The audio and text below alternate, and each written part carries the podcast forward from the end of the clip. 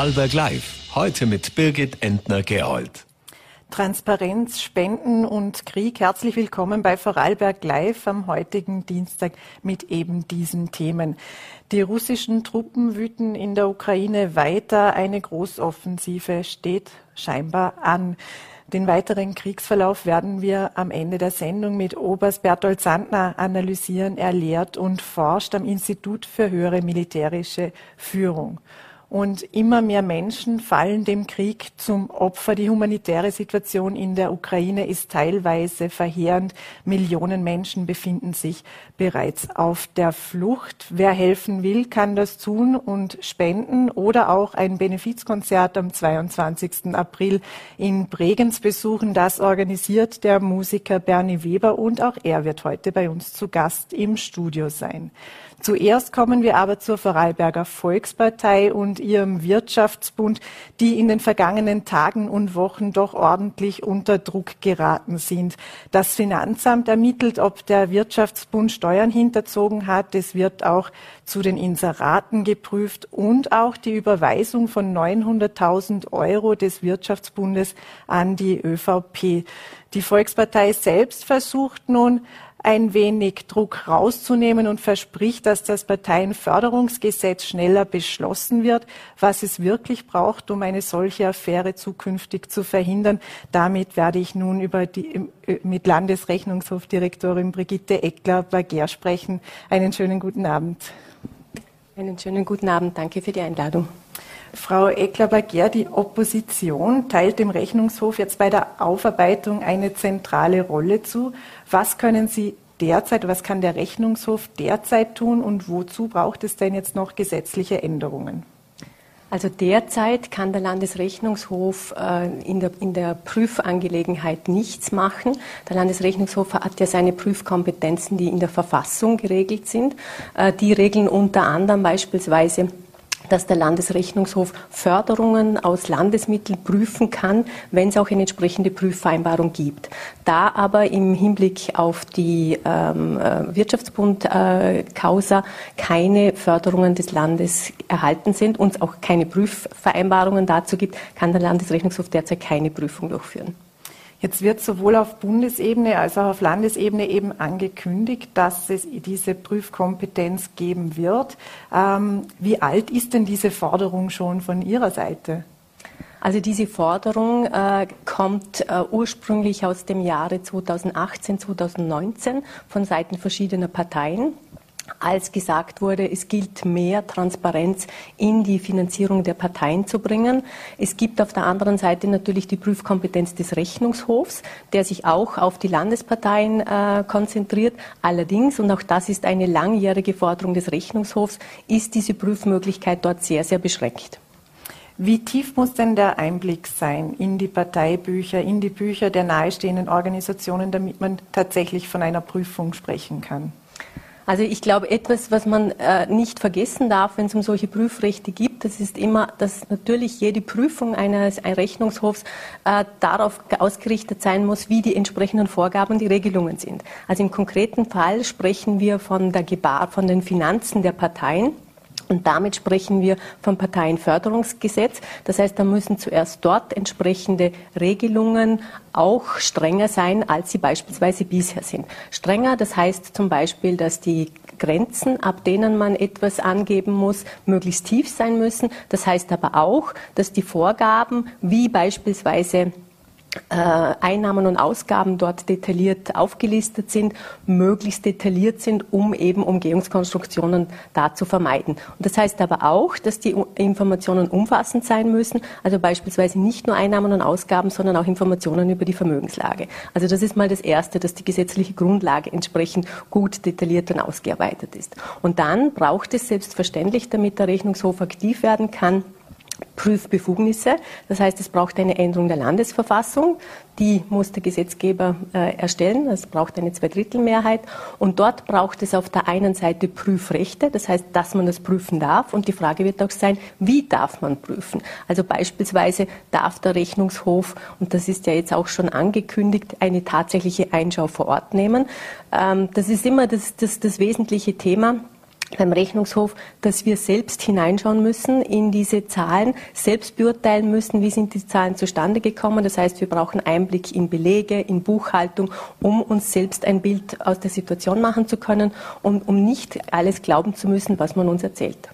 Es war ja auch die Diskussion, ob der Rechnungshof von vornherein Einschau nehmen darf oder nur auf Verdacht. Ähm, was wäre da sinnvoll? Sie würden sich wahrscheinlich eine ganze Einschau wünschen? Also es ist natürlich, jetzt liegen die Gesetze noch nicht vor und es wird ganz stark davon abhängen, wie sie im Konkreten ausgestaltet sind. Aus Sicht einer Prüfungsinstitution ist es wesentlich, dass wir bestimmen, äh, wie tief wir hier hineinschauen können, beziehungsweise ob wir Auffälligkeiten sehen. Denn aus unserer Erfahrung ergeben sich die Auffälligkeiten ja erst, indem man die Zahlen hinterfragt. Äh, jetzt ist es auf Bundesebene beim Rechnungshof so, dass er das eben nicht darf. Äh, und da, glaube ich, ist es ganz wichtig, dass diese, dass diese Hürden äh, möglichst weich sind. Denn wenn wir zuerst äh, eine Stellungnahme abwarten müssen von jemandem, der uns etwas erzählt, dann ist es natürlich einerseits ein zeitlicher Faktor und dann ist es aber auf der anderen Seite auch ein sehr mühsamer Prozess. Sehr viel rascher und einfacher geht es natürlich, wenn wir Zugang haben zu diesen zugrunde liegenden Informationen und die selbst anschauen können und auch erst im Zuge dessen Unregelmäßigkeiten oder Auffälligkeiten entdecken. Welche Rolle spielen denn jetzt Vorfeldorganisationen, parteinahe Organisationen, Personenkomitees? Wir haben in der Vergangenheit viel gehört davon, dass eben über diese Organisationen auch gewisse Geldflüsse an die Parteien äh, fließen. Ähm, wie müssen diese definiert sein, damit man wirklich einen gesamten Blick hat und eben nicht äh, nur auf eine Blackbox schaut? Mhm. Also ich glaube, das ist eine schon lange diskutierte, noch nicht ausdiskutierte Frage äh, die auch noch nicht geklärt ist, wie sie jetzt letztlich dann im konkreten Gesetz sich niederschlagen findet, wird. Äh, aus meiner Sicht ist es aber wesentlich, wenn wir sagen, äh, es soll da etwas geprüft werden, dass die Frage ist, worum geht es überhaupt, was ist die Zielsetzung? Und das ist aus meiner Sicht jedenfalls eine Offenlegung der öffentlichen Gelder seitens der Parteien.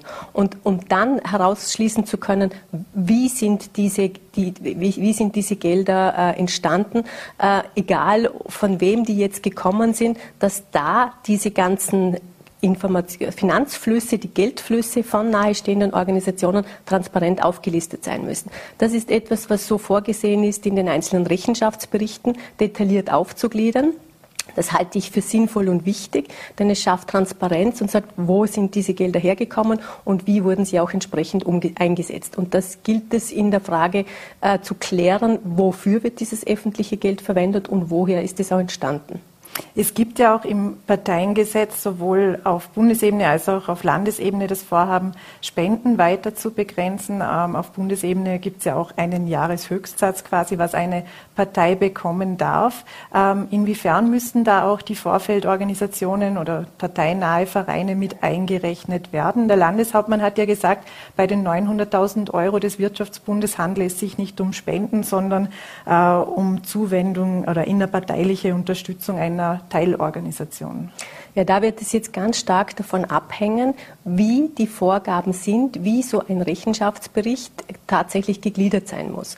Und je detaillierter und je umfassender er gegliedert ist, desto mehr wird es schwierig sein, auch solche Umgehungskonstruktionen zu wählen. Wenn da beispielsweise Spenden ab einer geringen Höhe oder schon ab, ab jeder Höhe aufgelistet sein müssen und es andere detaillierte Kategorien gibt, beispielsweise Einnahmen aus Inseratenschaltungen, dann wird es klar sein, wo solche Beträge zugeordnet werden müssen. Je grobmaschiger dieses Netz ist, desto mehr Spielraum ist es natürlich, in unterschiedliche Kategorien das Ganze äh, einzuordnen. Damit wird es weniger transparent, woher das Ganze kommt. Allerdings heißt das dann eben noch nicht zwingend, dass es deswegen unrechtmäßig ist. Aber je genauer die Gliederung ist, desto klarer ist es, woher diese Gelder kommen. Und das wird wirklich notwendig sein oder wichtig sein, um gut offen zu legen, woher diese Einnahmen stammen. Wie sieht es aktuell ähm, mit den Ressourcen des Rechnungshofs aus? Gibt es genügend Ressourcen, um überhaupt eine so große Prüfkompetenz übernehmen zu können? Also die Frage der Ressourcen ist immer eine kritische. Ich habe schon im letzten Jahr, als diese äh, Parteienförderungsnovelle eigentlich noch gar nicht am Tisch lag, habe ich angesucht um mehr Personal. Ähm, das wurde nicht genehmigt. Äh, jetzt kann man natürlich sagen, wenn etwas Neues dazukommt und man mit den bestehenden Ressourcen auskommen muss, dann müssen eben andere Dinge wegfallen. Aber insgesamt sind wir auch, was österreichweit äh, die Ausstattung anbelangt, extrem am unteren Ende. Also beispielsweise hat Vorarlberg sechs Vollzeitstellen für Prüfer, Burgenland mit einem niedrigen Haushaltsvolumen beispielsweise elf Vollzeitprüfer. Also um nur hier einen Vergleich zu geben. Wie viele Prüfer würden Sie sich wünschen? Ich glaube, es geht nicht um Wünschen, es geht um die Frage, was kann man, was, was, was will man, dass der Landesrechnungshof tatsächlich prüft, wenn wir ähm, mit den Beantragten von einer oder in einem Ansuchen beantragten Zahl ähm, diese Anzahl bekommen, dann glaube ich, können wir nicht nur diese Parteienaffäre, sondern auch vieles andere ähm, äh, gut prüfen. Ich glaube, wichtig ist immer, wenn es um die Kontrolle des Rechnungshofs geht, was ja eines der präventivsten Mittel für Missbrauch ist. Aber dazu braucht es einfach nicht nur die grundsätzliche Möglichkeit zu prüfen, sondern auch eine halbwegs realistische Umsetzung, dass die Prüfer auch tatsächlich kommen können. Jetzt ist es in vielen Bereichen so, dass wir extrem große Prüfintervalle haben müssen, weil wir sonst nicht über die Runden kommen. Es wird im Hintergrund auch über ein Sonderbudget oder ein Extrabudget diskutiert, ähm, worauf der Rechnungshof theoretisch dann zugreifen könnte, sollte es gerade ein größeres äh, Prüfvolumen geben. Aber wären, wenn ich so raushöre, Planstellen äh, die bessere Lösung? Also ein Sonderbudget ist natürlich immer eine Variante, aber ein Sonderbudget kommt dann zustande, wenn es auch einen konkreten Prüfauftrag gibt. Und ein konkreter Prüfauftrag, das ist das, was natürlich äh, die Landtagsfraktionen äh, gestalten können. Da wir unser Prüfprogramm selbst gestalten, sind wir natürlich davon abhängig, was wir am Plan stehen haben. Denn wir können unser Prüfprogramm ja nicht auf eventuelle Sonderbudgets auslegen, sondern nur auf das, was wir am Plan stehen zur Verfügung haben. Jetzt war ein Thema bei der Wirtschaftsbund Kause, um nochmals darauf zurückzukommen, dass Betriebe mit Landesbeteiligung auch in dem Wirtschaftsbund eigenen Magazin inserierten. Der Landeshauptmann erklärte, er könne darauf keinen Einfluss nehmen oder das Land äh, könne darauf keinen Einfluss nehmen, weil er dann in das operative Geschäft eingreifen würde. Die frühere Höchstrichterin Irmgard Gries hat hingegen gesagt, das Land könne sehr wohl sagen, dass man keine Landesgelder sozusagen in parteinahe Medien äh, stecken soll. Was ist ist denn jetzt richtig? Also man muss einerseits unterscheiden bei Beteiligungsunternehmen, ob es sich um GmbHs handelt oder Aktiengesellschaften. In Vorarlberg ist es so, dass es fast ausschließlich äh, äh GmbHs sind. Da kann der Gesellschafter, der Eigentümer grundsätzlich per Weisung eingreifen. Aber ich glaube, das ist auch wichtig. Es ist sicher nicht opportun und es ist sicher nicht im, im Sinne des Ganzen ins operative Geschäft bis auf jedes einzelne Inserat hinunter da Vorgaben zu geben. Allerdings, und das halte ich persönlich für sehr sinnvoll, äh, kann es allgemeine Grundsätze für, für das Verhalten, für das Geschäftsgebaren geben, wie sie ja in Verhaltenskodizes äh, auch verankert sind. Es gibt einen Kodex für die Beteiligungsunternehmen des Landes und dort beispielsweise aufzunehmen, dass grundsätzlich Inserate für Parteien äh, nicht äh, gestattet sind, das wäre aus meiner Sicht eine sehr sinnvolle und zweckmäßige Vorgabe. Könnten Sie bereits die Inseratenvergaben von Unternehmen mit Landesbeteiligung prüfen? Die Inseratenvergaben von Landesbeteiligungsunternehmen könnten wir prüfen, allerdings nicht mit dem Hinblick, dass sie ja jetzt nicht zwingend verboten sind an Parteien. Das heißt, auch wenn man das prüfen würde, dann würde man vielleicht sehen, wer hat in welchen Organisationen etwas inseriert, aber das wäre noch nicht gleichzusetzen mit einem Verbot. Man könnte sich die Zweckmäßigkeitsfrage stellen, aber das ist alles. Wie sieht es denn aus? Jetzt wird viel über Transparenzgesetzgebung gesprochen. Einerseits, was die Parteienfinanzierung anbelangt. Andererseits äh, gibt es auch ähm, Stichwort Informationsfreiheit äh, Gesetzesvorhaben, die noch nicht umgesetzt sind. Was wäre denn Ihrer Meinung nach notwendig, damit Österreich wieder transparenter und vielleicht auch ein Stück weit sauberer wird? Also insgesamt glaube ich, dass es sehr wichtig ist. Transparenz ist doch ein, eine Offenlegung von Informationen, ist eine sehr wesentliche Komponente, um das Vertrauen auch der, der Bevölkerung zu gewinnen oder das Vertrauen generell zu gewinnen. Und ich glaube, das ist wichtig, denn in jeder Demokratie ist es wichtig, dass das Vertrauen da ist, denn nur so engagieren sich ja auch Menschen wieder für die Politik und das ist eine wesentliche Grundvoraussetzung für die Demokratie. Was es tatsächlich braucht, ähm, das ist, wir sehen das jetzt leider sehr oft einen Skandal, damit dann äh, äh, strengere Gesetze ähm, kommen. Das haben wir in der Vergangenheit auch gelernt. Äh, jetzt ist es so, dass ich schon glaube, es müsste sowohl auf Bundesebene, also wenn es um das Parteienförderungsgesetz des Bundes geht, als auch auf Landesebene möglichst rasch eine Umsetzung kommen, die auch im Idealfall abgestimmt ist, denn es geht ja hier um Prüfkompetenzen, die beide betreffen und da ist ein abgestimmtes Vorgehen jedenfalls zweckmäßig, was nicht heißt, dass es genau gleich sein muss. Es kann durchaus strenger sein hier im Lande, was man ja schon gehört hat und was ich auch für gut befinde. Es braucht auf der anderen Seite auch im Hinblick auf Korruptionspräventionsmaßnahmen, glaube ich, äh, nicht nur gesetzliche Vorgaben, sondern da ist auch dieses ethisch-moralische Verhalten was sehr wichtig ist, was ja durchaus auch mit Verhaltenskodizes auch in einzelnen Parteien passiert. Also da, glaube ich, besteht ein gewisser Handlungsbedarf in der Erneuerung von innen heraus. Und zum Dritten, Sie haben es angesprochen, das Informationsfreiheitsgesetz, in dem äh, die Informationen zur Verfügung stehen. Ähm, nur da, glaube ich, dauert es noch etwas länger. Frau Landesrechnungshofdirektorin, herzlichen Dank für Ihr Kommen bei uns im Studio. Danke für die Einladung. Als der Krieg in der Ukraine begann, befand sich Bernie Weber gerade in Quarantäne. Da blieb ihm genügend Zeit, um zu überlegen, was man denn tun kann, um zu helfen. Der Musiker und Landtagsabgeordnete hatte eine Antwort. Er sammelt Spenden und das tut er am besten mit einem Benefizkonzert. Am 22. April ab 18 Uhr wird es nun im Bregenz stattfinden. Und jetzt darf ich Bernie Weber bei uns im Studio begrüßen. Einen schönen guten Abend. Einen schönen guten Abend und vielen Dank für die Einladung. Herr Weber, können Sie uns vielleicht einfach ein bisschen was über den Entstehungsprozess des Konzerts, des Benefizkonzerts erzählen? Wie weit sind Sie denn schon mit der Organisation und was ist noch zu tun?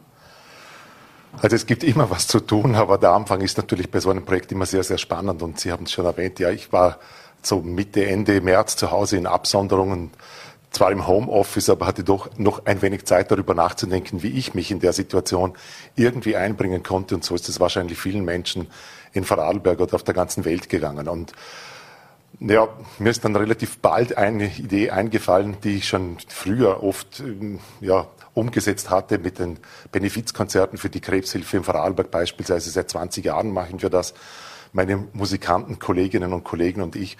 Und ich habe kurz darüber nachgedacht, dann habe ich ein paar Freunde, Freundinnen gefragt, ob sie mit dabei wären, wenn etwas auf die Bühne gestellt werden kann.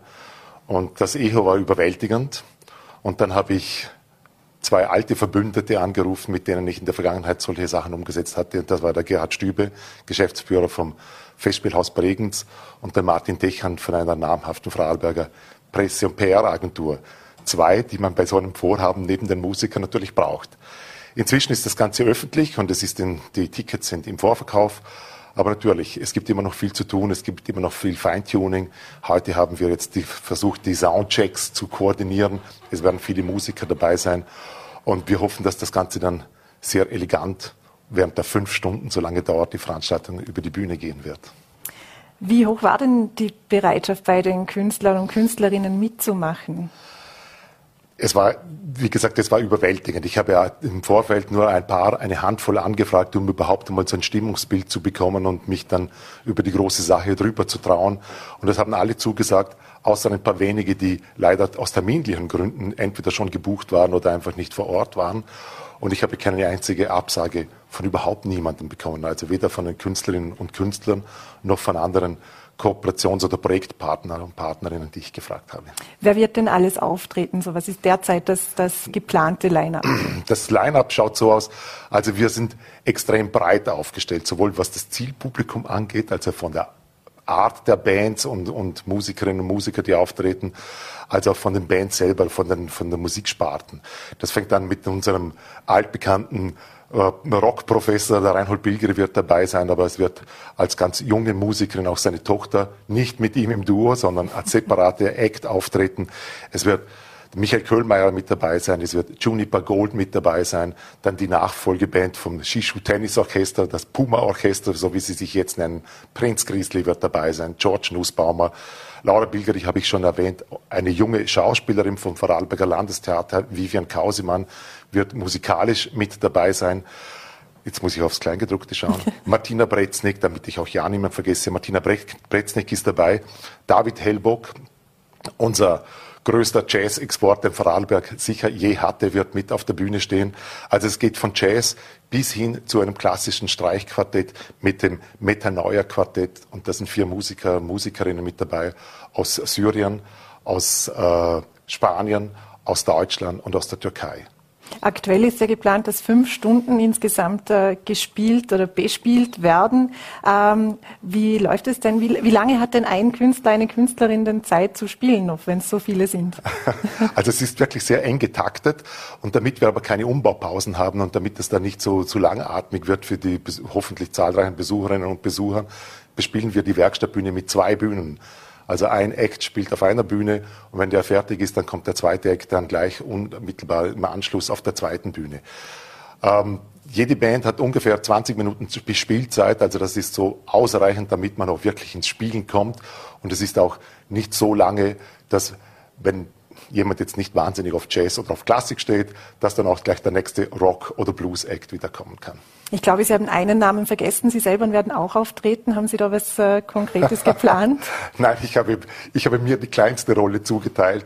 Ich werde wahrscheinlich nur ein oder zwei Songs singen mit, den, mit einem oder der, der anderen vorgenannten Band oder Künstlerin oder Künstler. Aber ich habe noch zwei vergessen, nämlich die Personen, die durch den Abend führen werden. Und das ist mit äh, Hubert Dragaschnik, dem künstlerischen Leiter vom Kosmos Theater, und Stefanie Gräfe, der Intendantin vom Vorarlberger Landestheater, zwei, zwei Personen, nicht aus dem Musik, Musikereck, sondern von der Bühne im Landestheater und wie im Kosmos. Und die führen durch den ganzen Abend. Angekündigt hat sich ja auch der Bundespräsident, zumindest virtuell. War es äh, einfach, eine Grußbotschaft von ihm zu bekommen oder hat es doch ein bisschen gedauert, bis da eine Antwort kam? Die Antwort kam ganz, ganz schnell, aber es kam eine Absage. Und das war dann schon eine gewisse Enttäuschung, weil ich habe gedacht, das funktioniert garantiert, weil äh, ja, er ist natürlich bei vielen äh, ähnlich gelagerten Anleisten war er zu sehen, hat das immer super äh, bravourös gemacht. Und ich habe mir gedacht, dass wenn ich drei oder vier Wochen davor anfrage, geht sich das sicher aus. Aber dann hat es geheißen, der Terminkalender ist voll. Und letzte Woche habe ich einen Anruf bekommen, dass es bekommen, dass es doch noch einen Zeitslot gibt. Und die Grußbotschaft ist, glaube ich, schon im Kasten. Okay, dann wird die gespielt. Ähm, Benefizkonzerte, wenn wir allgemein kurz drüber reden. Ähm, wir haben es auch ähm, in Wien gesehen mit dem We Stand with the Ukraine, ähm, mit dem Konzert. Da gab es dann doch auch Kritik, auch aufgrund der Pandemie, dass zu viele Menschen quasi auf einen Haufen zusammenkommen. Wie sieht es denn jetzt äh, in Bregenz aus? Also es ist natürlich ein Thema. Und beim ersten Termin, der mir Gerhard Stübet anbieten konnte im Bregenzer Festspielhaus, Festspielhaus, das wäre, glaube ich, sieben, acht Tage hätten wir Vorbereitungszeit gehabt. Da war gerade die, die, die, große Anzahl an, an Infizierten täglich bei 50, 60.000 Personen. Und schon alleine aus diesem Grund haben wir die Veranstaltung nicht so kurzfristig gemacht. Es ist jetzt immer noch nicht vom Tisch natürlich die Pandemie, das wird sie auch nicht so schnell sein. Wir halten uns natürlich an alle Vorgaben. Mit dem heutigen Stand wird es ein, ein 3G-Kontrollen geben, aber ein Konzert, Stehkonzert ohne Maske. Was immer wieder auch zum Thema kommt bei äh, Benefizkonzerten, ist dieses Wir feiern, während die anderen leiden müssen. Wie geht man mit diesen Gegensätzen um? Ja, da ist natürlich schon was dran. Und das ist schon ein Thema, das auch die Musiker und Künstlerinnen und Künstler beschäftigt. Aber es ist natürlich, liegt in der Natur der Sache, dass wir oder die Musiker den schönsten Beruf der Welt haben, weil wenn sie ihn, in den Beruf ausüben, dann wird immer applaudiert. Und das ist natürlich auch bei diesem Konzert der Fall. Nichtsdestotrotz ist es natürlich super und sehr, sehr schön, wenn wir bei der Ausübung dieses Berufs oder dieser Tätigkeit einfach auch Spenden für die notleidenden Menschen sammeln können. Wohin werden die Spenden fließen? Die Spenden, die fließen äh, zu gleichen Teilen einmal an die, an die Organisation Vorarlberg hilft und einmal an Nachbarn in Not. Und vielleicht, wenn ich noch einen Satz dazu sagen darf, das war uns natürlich auch sehr, sehr wichtig, dass wir sehr seriöse Spendenempfänger haben. Das weiß ich aus der Vergangenheit auch, dass das für die, für die Menschen, die Tickets kaufen, sehr wichtig ist. Und ja, das war eine Überlegung, die eigentlich relativ schnell gefallen ist. Und ja, so wird das gehen. Und der Ticketpreis, habe ich gesehen, liegt bei 19,91 Euro. Ähnlich auch wie in Wien damals bei dem großen Benefizkonzert. Warum haben Sie sich dafür entschieden? Äh, erstens haben wir haben uns dafür entschieden, 1991, das ist ja auch das Unabhängigkeitsdatum in der Ukraine.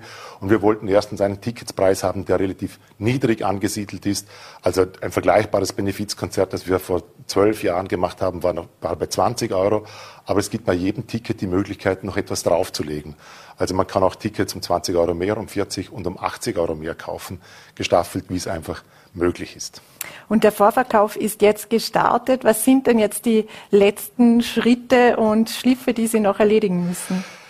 Ja, der Vorverkauf ist gestartet. Jetzt müssen wir natürlich die Werbetrommel rühren, so gut es geht. Und das machen wir auch möglichst auf, auf, allen Kanälen. Und dann hoffen wir einfach, dass ganz, ganz viele Menschen kommen, dass das rundum alles sehr, sehr reibungslos über die Bühne geht.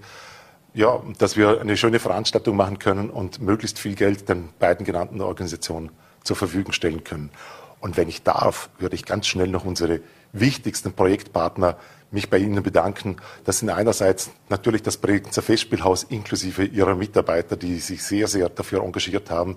Das ist die VN mit der Aktion Vorarlberg hilft, das ist der ORF mit Nachbar in Not, das ist das Land Vorarlberg unter der Patronanz, das ganze, diese ganze Veranstaltung stattfindet, die Illwerke VKW und Ländle Ticket und am Schluss die Vorarlberger Wirtschaftskammer mit der Sparte Bank und Versicherungen. Und sie haben alle, das war sehr, sehr beeindruckend, sich extrem für die Sache engagiert und dafür sind wir natürlich sehr dankbar. Ein großer Schulterschluss. Ich wünsche Ihnen alles Gute noch für die weitere Organisation und viel Erfolg dann auch für das Benefizkonzert. Dankeschön vielen Dank und vielen Dank nochmals für die Einladung. Danke. Danke. Und in der Ukraine steht offenbar eine neue russische Offensive bevor.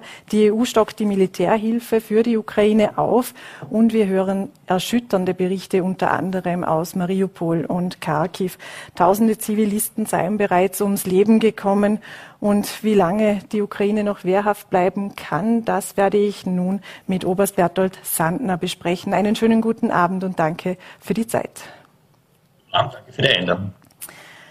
Herr Oberst, am 9. Mai feiert Russland den Jahrestag äh, zum Sieg über das nationalsozialistische Deutschland. Experten vermuten, dass genau dieser Termin für den Präsidenten Wladimir Putin sehr wichtig ist, eben dafür, dass er einen Sieg vermelden kann. Wie wichtig ist denn dieser Termin tatsächlich?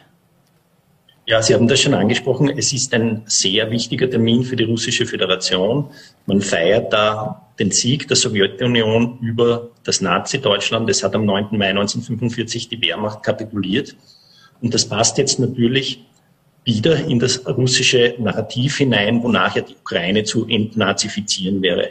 Das heißt, man sieht das sozusagen eine gewisse Gleichheit ein, ein, weiterer Sieg über einen von Nazis regierten, von Nazis beherrschten Staat. Und deshalb ist die auch sehr große symbolische Bedeutung und sehr große Wichtigkeit jetzt genau für diesen 9. Mai, um erneut den Sieg über ein nationalsozialistisches System feiern zu können, so wie das 1945 die Sowjetunion war.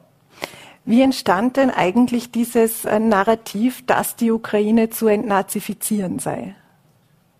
Nun ja, man hat natürlich gezielt nach Gründen gesucht seitens Russland, warum man diesen Einmarsch in die Ukraine veranlasst, wie man sich dafür rechtfertigt.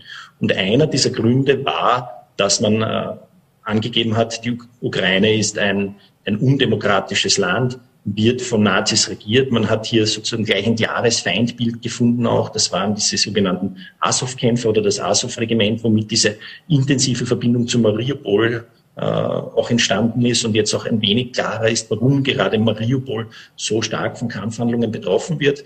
Dazu hat man natürlich in diesem Narrativ noch gesagt, ja, rein, Ukraine ist eine beginnende Atommacht. Äh, Russland wird durch die Ukraine mit chemischen, mit nuklearen Waffen bedroht. Und daher richtet man diesen Krieg gegen die Ukraine. Eigentlich ist da in den Hintergrund einmal getreten, diese offensichtliche Anstrengung zur Befreiung der ohnehin schon besetzten Gebiete in Lugansk und Donetsk, äh, die jetzt natürlich im Vordergrund stehen, aber das ursprüngliche Narrativ natürlich sehr stark auf den Sturz dieses nationalsozialistischen Systems und der Beendigung der Bedrohung Russlands durch die Ukraine gerichtet.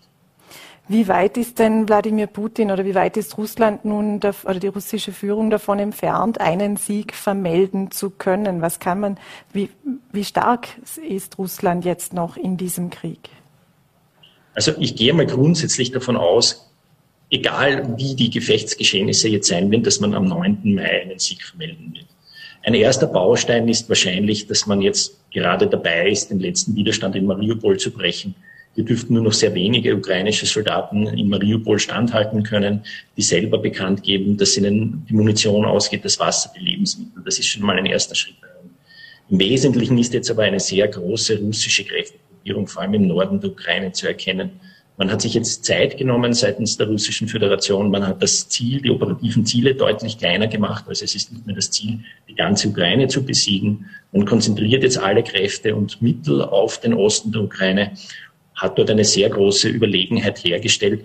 Das heißt, es ist schon zu befürchten, dass die ukrainischen Kräfte, die sich dort wirklich mit zähem Widerstand festgesetzt haben und einen heldenhaften Abwehrkampf äh, führen dort, jetzt in den nächsten Wochen doch deutlich in die Defensive.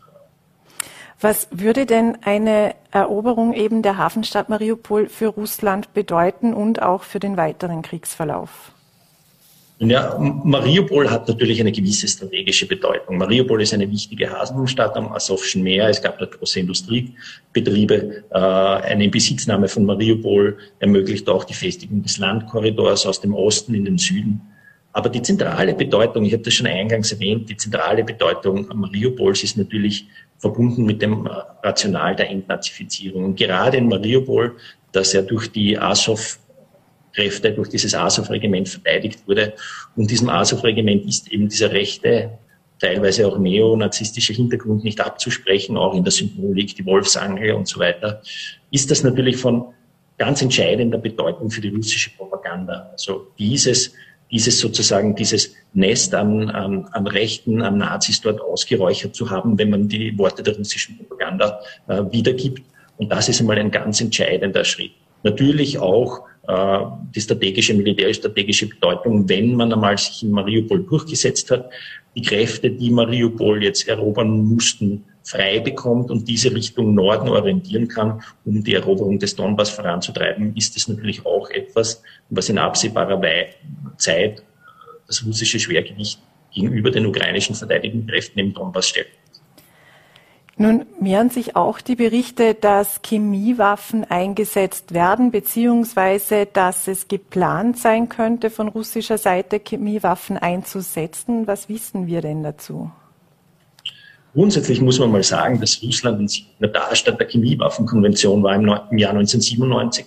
Es gab damals in etwa 40.000 Tonnen an äh, chemischen Kampfmitteln, also eine unvorstellbare Größe, die aber bestätigterweise bis in die Mitte der 2010er Jahre vernichtet.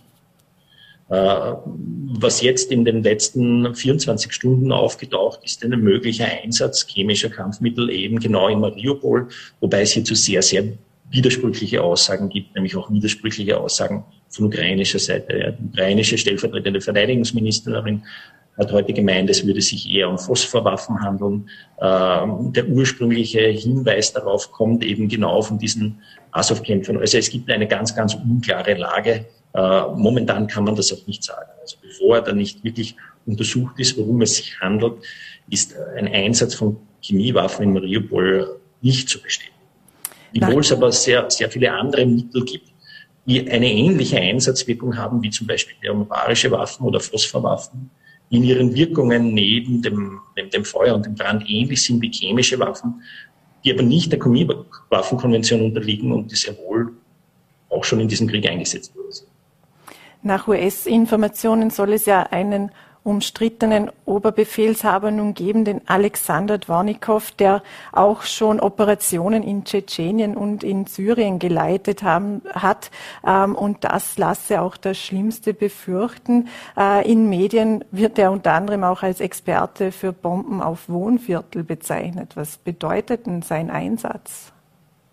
Also da kann ich Ihnen ganz recht geben. Äh, Alexander Dvornikow hat eine Vita, äh, die darauf schließen lässt, dass das ein Mann ist, dem äh, der Schutz von Zivilisten, das Kriegsvölkerrecht kein besonderes Anliegen ist. Alexander Pronikow ist grundsätzlich der Kommandant des Militärbezirkes Süd, der in Rostov am Don liegt, also gleich unmittelbar an der ukrainischen Grenze im, im Süden. Und Alexander Pronikow war jener Mann, der den Einsatz der russischen gemeinsam mit den syrischen Kräften in Syrien koordiniert hat und hier wesentlich zum eigentlich zum Erfolg der Assad-Truppen in Syrien beigetragen hat, nämlich genau unter dem Einsatz solcher Mittel. Also es war dort für diese russischen Kräfte überhaupt kein Problem, gegen zivile Ziele vorzugehen, Krankenhäuser, Schulen und so den Widerstand zu brechen.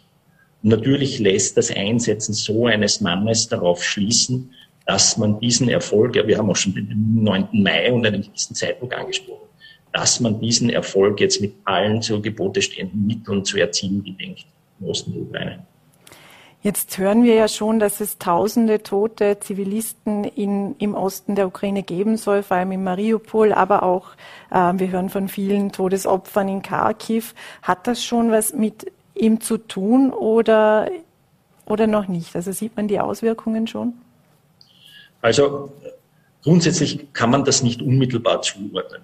Äh, was natürlich sicher in die Zeit fällt, in der Alexander Dvornikow schon das Kommando hatte, ist dieser Angriff auf den Bahnhof in Kramatorsk, den Sie alle gesehen haben, wo mehrere tausend äh, Zivilisten auf diesem Bahnhof waren und, und viele Tote sind. Ich will jetzt nicht sagen, dass das unmittelbar angeordnet wurde durch diesen General Dvornikow, aber es leistet schon einen gewissen Rückschluss darauf, wie seine Methoden sind und dass solche Sachen nicht verhindert werden. Kriegshandlungen in der Ukraine sind seit 24. Februar. Und seit 24. Februar sterben leider Gottes Menschen und sterben leider Gottes sehr, sehr viele Zivilisten in der Ukraine. Das jetzt alles auf das Konto des äh, Alexander Pronikow zu, zu rechnen, wäre natürlich zu viel. Aber ich glaube, wir werden schon damit rechnen, dass eine sehr, sehr rücksichtslose Kriegsführung hier im Osten der Ukraine die nächsten Wochen uns begleiten wird. Der ukrainische Präsident hat noch einmal die internationale Gemeinschaft aufgerufen, mehr Waffen zu liefern. Die EU hat gestern beschlossen, auch die Militärhilfe erneut aufzustocken. Welches Gewicht hat denn jetzt die Waffenlieferung beziehungsweise das Geld, das auch aus der Europäischen Union an die Ukraine fließt? Nun, es ist dem ein gewisses Gewicht nicht abzusprechen. Es ist aber auch hier ein Wettlauf mit der Zeit. Diese Waffen, also ich spreche jetzt zum Beispiel die weitreichenden Fliegerabwehrsysteme, die aus der Slowakei geliefert wurden, oder die Kampfpanzer, etwa ein Dutzend oder vielleicht ein wenig mehr Kampfpanzer T-72, die seitens Tschechien geliefert wurden, die müssen natürlich einmal dorthin gebracht werden, wo man sie braucht. Die müssen mit Mannschaften ausgerüstet werden und die müssen in das, das Gefechtsgeschehen integriert werden. Jetzt sind wir im Osten der Ukraine mitten in der russischen Großoffensive. Das heißt, es besteht natürlich die latente Gefahr, dass diese Dinge zu spät kommen. Unbenommen dessen ist natürlich in der Ukraine jegliche Hilfe durch den Westen willkommen und bedarf, weil die ukrainischen Kräfte, insbesondere im Osten der Ukraine, sehr stark abgenützt sind, insbesondere was das Großgerät wie Fliegerabwehr, Waffen, Panzer oder ähnliches betrifft. Jetzt will Finnland zum Beispiel, wenn wir auch noch dazu kommen, im Sommer über einen möglichen NATO-Beitritt entscheiden. Ist das der richtige Zeitpunkt, um über einen solchen Beitritt nachzudenken? Ist es genau der richtige Zeitpunkt oder sollte man hier dann doch ein bisschen abwarten? Die Frage ist natürlich, gibt es für sowas einen richtigen Zeitpunkt? Und wenn man sich jetzt in die finnischen Staatsbürger hineinversetzt, die nicht so etwa 500 bis 1000 Kilometer von der russischen Grenze entfernt sind, sondern an der russischen Grenze leben, entsprechende Erfahrungen durch den Überfall aus dem Zweiten Weltkrieg haben und sozusagen eher im Gleichgewicht dieses Schreckens nach dem Zweiten Weltkrieg sich unter Druck neutral erklärt haben, dann ist es schon sehr, sehr verständlich, dass man da jetzt sehr laut über einen NATO-Beitritt nachdenkt. Äh, und ich glaube, es hat sich auch gezeigt, dass Russland eben ein unberechenbarer Nachbar ist und kein berechenbarer Nachbar und man sich dadurch natürlich zu schützen sucht, äh, sich an eine Allianz zu wenden und Teil dieser Allianz zu werden und im Ernstfall gemäß dem Artikel 5 der NATO der Beitrittsverpflichtung äh, auch geschützt würde. Also aus diesem Gesichtspunkt verstehe ich, dass das jetzt in Finnland, aber auch in Schweden eine sehr, sehr offensichtliche und auch öffentliche Diskussion ist. Welche Rolle spielt denn Österreich mit Blick auf die NATO? Kann Österreich etwa der NATO auch den Rücken frei halten, indem sich äh, die Republik mehr an Friedensmissionen der UN beteiligt und so Kapazitäten freischaufelt? Oder hat das eine mit dem anderen nichts zu tun? Ja, vielleicht nicht unmittelbar zu tun, aber man muss schon sagen, wie zum Beispiel jetzt der, der Einsatz im Kosovo, der ein NATO-geführter Einsatz ist, in dem Österreich Kontingent, Kontingente stellt wo möglicherweise auch Truppen abgezogen werden von anderen Staaten, weil die jetzt an der NATO-Ostgrenze in Polen, in Tschechien, in Ungarn stationiert werden. Da wird es natürlich die Diskussion geben, wer das auffangt, da ja auch der Westbalkan ein, ein sicherheitspolitisch, insbesondere für Österreich, sehr, sehr wesentlicher Raum ist. Und da könnte es natürlich Diskussionen in Österreich geben, in dieser mittelbaren Unterstützung, also zum Beispiel zur Erhöhung der Kontingente im Kosovo oder auch in Bosnien, äh, dort Staaten abzulösen, die gegebenenfalls Truppen da herausziehen. Momentan sind wir aber noch keine solchen Überlegungen oder Diskussionen bekannt. In Österreich hat sich ja das Bundesheer bisher auf eben solche Auslandseinsätze, aber auch auf Assistenzeinsätze im Land und auf die Ausbildung der Grundwehrdiener zum Beispiel fokussiert. Muss der Fokus jetzt auch wieder ein bisschen äh, woanders hinwandern und äh, welche Rolle soll denn die Landesverteidigung dabei spielen? Ich denke, dieser Gedanke der konventionellen Landesverteidigung, der in, in Österreich auch in der öffentlichen Wahrnehmung einen relativen Dornröschenschlaf gehabt hat, der wird jetzt schon wieder aktuell, weil eben diese Vorstellung, dass es im zentralen Europa keine konventionellen Kriege geben kann, äh, jetzt einfach vom Tisch ist. Also ist klar, wir sind, wir sind mitten in Europa. Es ist ein konventioneller Krieg, der in Europa tobt und wir sind in einer Solidaritäts- und Wertegemeinschaft, auch wenn wir ein neutraler Staat sind. Und das wird ja auch durch unseren Bundeskanzler, durch die äh, Verteidigungsministerin öfter betont. Wir sind ja politisch neutral, aber nicht moralisch. Und es ist ja jetzt auch unlängst in, auf Ebene der Europäischen Union der Europäische Strategische Kompass unterzeichnet worden. Und in diesem strategischen Kompass sind ja auch, in diesem EU-strategischen Kompass ist ja auch eine neue, stärkere EU-Eingriffsgruppe vorgesehen, auch mit der klaren österreichischen Beteiligung, sich mit durchaus einem robusten äh, kleinen Verband, einem Bataillon an dieser europäischen Eingreifgruppe zu beteiligen. Also ich denke, so im Sinne der internationalen Wertesolidarität, europäischen Solidarität, wird hier auch das Bundesheer eine entsprechende Rolle zu spielen haben und auch spielen können. Braucht es dabei auch eine stärkere Konzentration auf Berufssoldaten? Nicht unbedingt. Es ist natürlich gänzlich klar, dass insbesondere für Auslandseinsätze oder für Beteiligung an solchen EU-Battlegroups keine Grundverdiener in Frage kommen.